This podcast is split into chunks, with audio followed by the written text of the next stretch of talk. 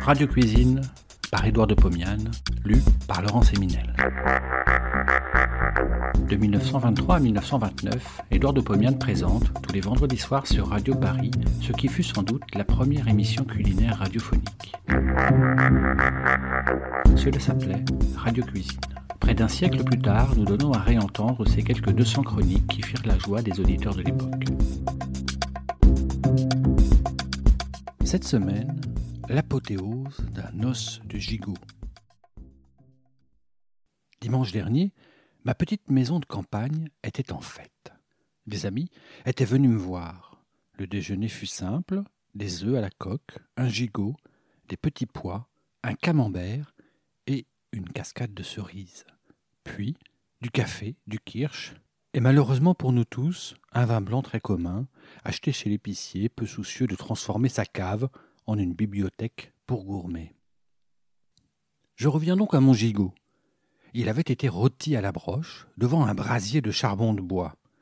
J'avais disposé la rôtissoire contre le mur de ma maisonnette, sous la fenêtre qui s'ouvre au premier étage et qui donne jour à ma chambre à coucher. Cette fenêtre, entourée de vignes, encadrait la silhouette de ma femme qui restait là à contempler le jardin. Je lui demandais si c'est par amour qu'elle me regardait aller et venir autour de la pelouse. Non, me répondit-elle. Je respire le parfum du gigot.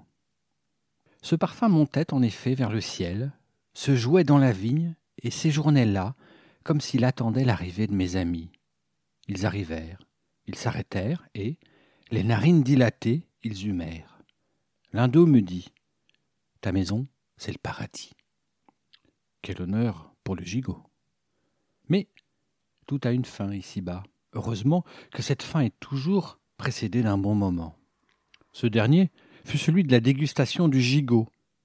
Il lui fut fait honneur. Le soir, je contemplais les reliefs du repas. Il restait sur l'os du gigot au moins une livre de viande adhérente. Cet os fut emporté à Paris et mis au frais. Le lendemain, lundi, coup de téléphone. Deux amis annoncent leur arrivée pour dîner le soir. Il fallait donc utiliser l'os du gigot. Comment? En confectionnant une tourte, et elle fut exquise. Je vais la refaire devant vous.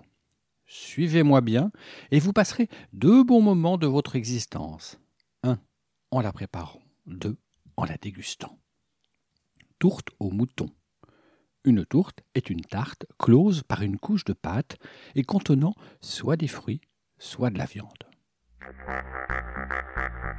Préparation de la pâte.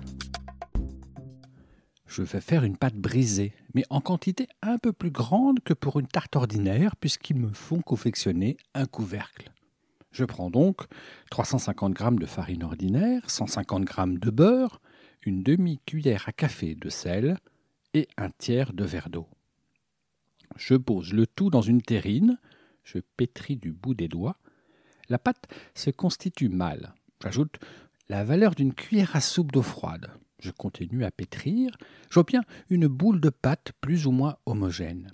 Je la couvre d'un linge. Je la laisse reposer une demi-heure. La farce. Pendant ce temps, je prépare les éléments du contenu de la tourte. J'ai devant moi 450 g de viande de gigot cuite, 375 g de chair à saucisse, quelques brindilles de thym, 40 g de beurre, un petit verre de cognac, du sel et du poivre. Je découpe le gigot en tranches aussi minces que possible. Je réunis les petits déchets que j'obtiens en grattant l'os en un petit tas que je hache finement. J'ajoute ce hachis à la chair à saucisse. J'ai ainsi préparé tous les éléments de ma farce. Confection de la tourte. Je prends un moule à tarte à bord élevé. Ils ont 4 cm de hauteur. Je le beurre, je partage la pâte en deux parts inégales. L'une est deux fois plus volumineuse que l'autre. Sur une planche farinée, je pose la grosse boule. Je l'abaisse au rouleau de façon à obtenir un disque de diamètre bien plus grand que le diamètre du moule. Je pose ce disque qui a 3 mm d'épaisseur dans le moule beurré. Je l'enfonce et le presse un peu contre les bords. La pâte déborde, le moule de 3 cm au moins. J'ai foncé le moule. Je vais remplir la tourte de farce. Je répartis d'abord dans le fond la moitié de la chair à saucisse. Je saupoudre de quelques particules de thym. Je pose une couche de tranches de viande. Je sale et poivre légèrement. Je dispose quelques coquilles de beurre. Je pose un peu de hachis, puis de la viande, du beurre et encore du hachis. J'aspère de la surface avec le cognac.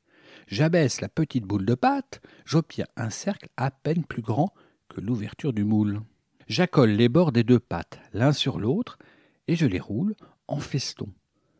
La tourte est close. Je fais un petit trou au milieu. Je badigeonne la surface au jaune d'œuf dilué à l'aide d'un pinceau. Je porte au four chaud. Après dix minutes, le couvercle commence à se colorer. Je baisse le gaz et je continue à cuire la tourte pendant quarante minutes.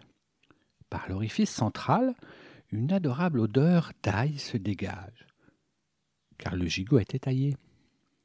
Ça sent aussi le thym et le cognac.